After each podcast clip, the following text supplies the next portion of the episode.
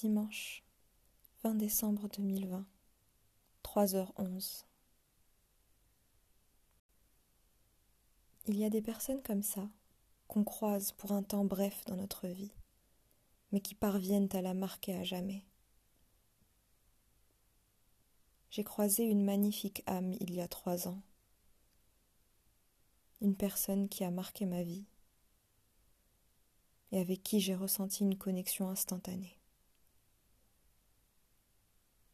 Nous ne nous sommes jamais vraiment mis ensemble, mais l'essentiel était là. Et puis, se mettre en couple, est-ce une fin en soi? Nous savions tous les deux. Nous n'avions pas besoin de parler. Nous savions qu'un lien nous unissait. Nous allons appeler cette personne S.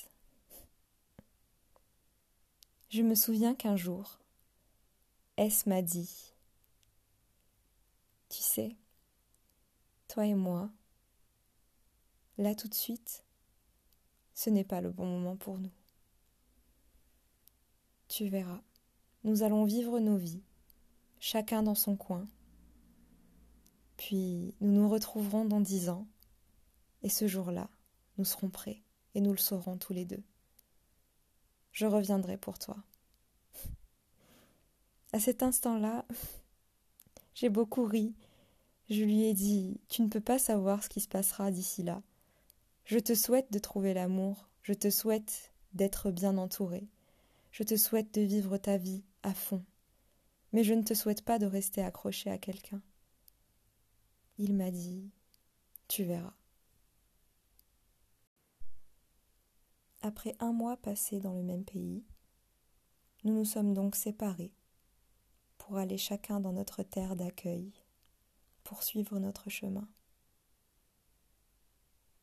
Nous prenions de nos nouvelles de temps en temps, mais nous nous laissions beaucoup d'espace. Nous nous aimions profondément et nous le savions, nous n'avions pas besoin de plus. Je savais ce qu'il ressentait pour moi il savait ce que je ressentais pour lui. Nous étions liés, mais sans attache. Après quelques mois, j'ai rencontré quelqu'un avec qui je me suis mise en couple pendant deux ans. La première année, S et moi prenions de nos nouvelles, mais c'était de plus en plus rare et ça venait surtout de lui, parce que je m'empêchais d'aller lui parler, par loyauté envers mon partenaire.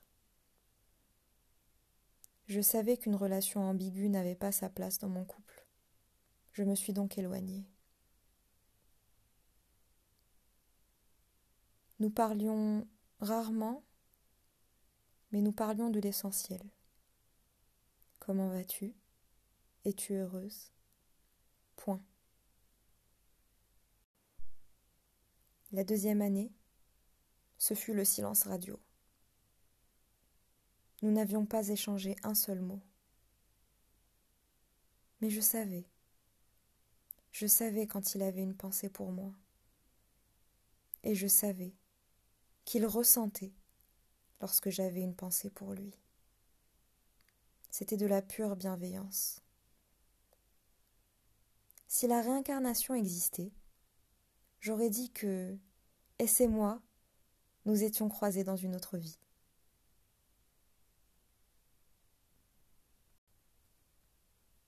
À la fin de la deuxième année, mon couple battait de l'aile et s'est donc brisé.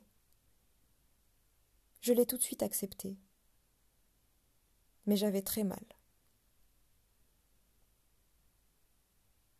J'ai voulu me focaliser sur moi-même pour bien faire mon deuil de cette relation. J'ai voulu regarder ma souffrance en face, entre quatre murs, et me remettre en question. Qu'importe le temps que ça prendrait. Un soir, je discutais avec l'une de mes meilleures amies lorsque j'eus une pensée pour S.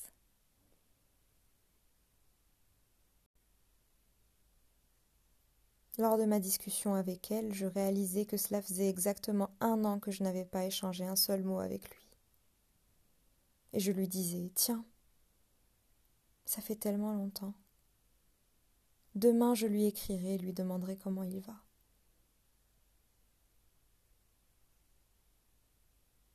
Le lendemain,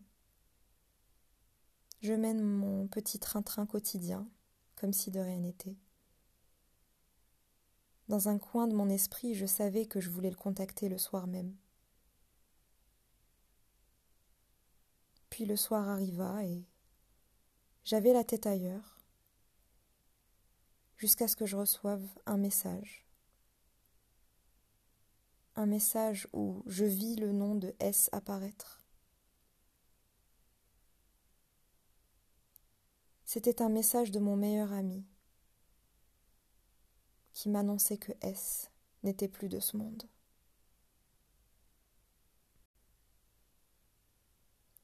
Je suis restée longtemps devant mon téléphone, à relire ce message plusieurs fois. J'avais beau le relire, je ne le comprenais pas. Je bloquais sur le prénom de S et je n'arrivais pas à réaliser le verbe qui suivait. Bien entendu, j'ai posé des questions. Comment? Pourquoi? Et j'avais beau avoir des réponses, je ne comprenais toujours pas. Comment était-ce possible alors que j'avais pensé à lui la veille? Comment était-ce possible alors que j'étais censée l'appeler à ce moment-là? Cela faisait un an que je n'avais pas songé à l'appeler. Et au moment où j'y songeais, il s'en allait.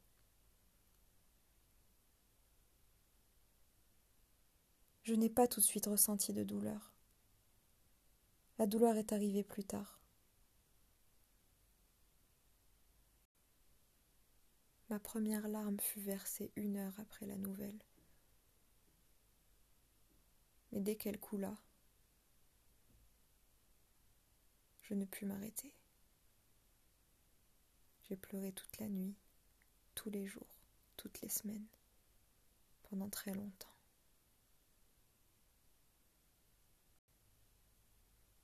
Absolument toutes les personnes qui avaient croisé le chemin d'Es, brièvement ou intensément, étaient bouleversées par son départ, moi y compris. Il est impossible d'oublier quelqu'un d'aussi solaire. Il est impossible de rester indifférent à sa lumière. Il y a des personnes comme ça qu'on a la chance de croiser, qui finissent par nous quitter, mais qui même après leur départ, nous accompagnent et nous poussent à vivre doublement notre vie. Parfois, à des moments très inattendus, je sens qu'il veille sur moi. J'entends sa voix m'encourager. J'entends ses mots exacts. Parfois je lui parle et ça me fait du bien. Il n'y a pas un jour qui passe sans que je sois reconnaissante de l'avoir connu.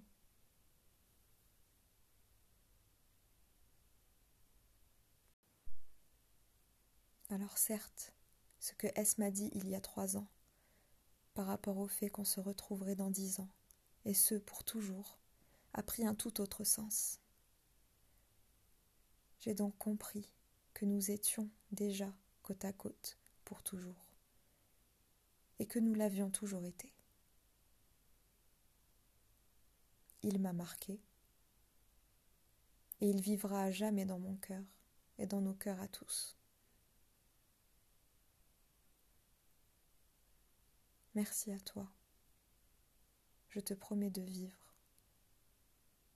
Je te promets d'être qui je suis et qui tu as toujours su que j'étais.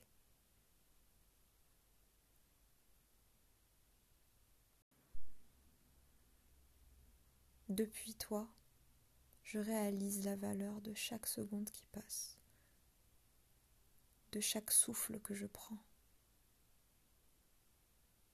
de chaque proche qui demande de mes nouvelles, de chaque étreinte,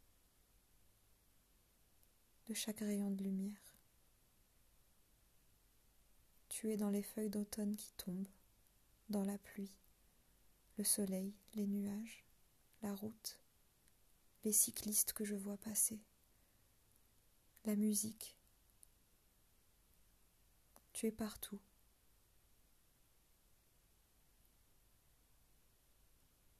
Repose en paix.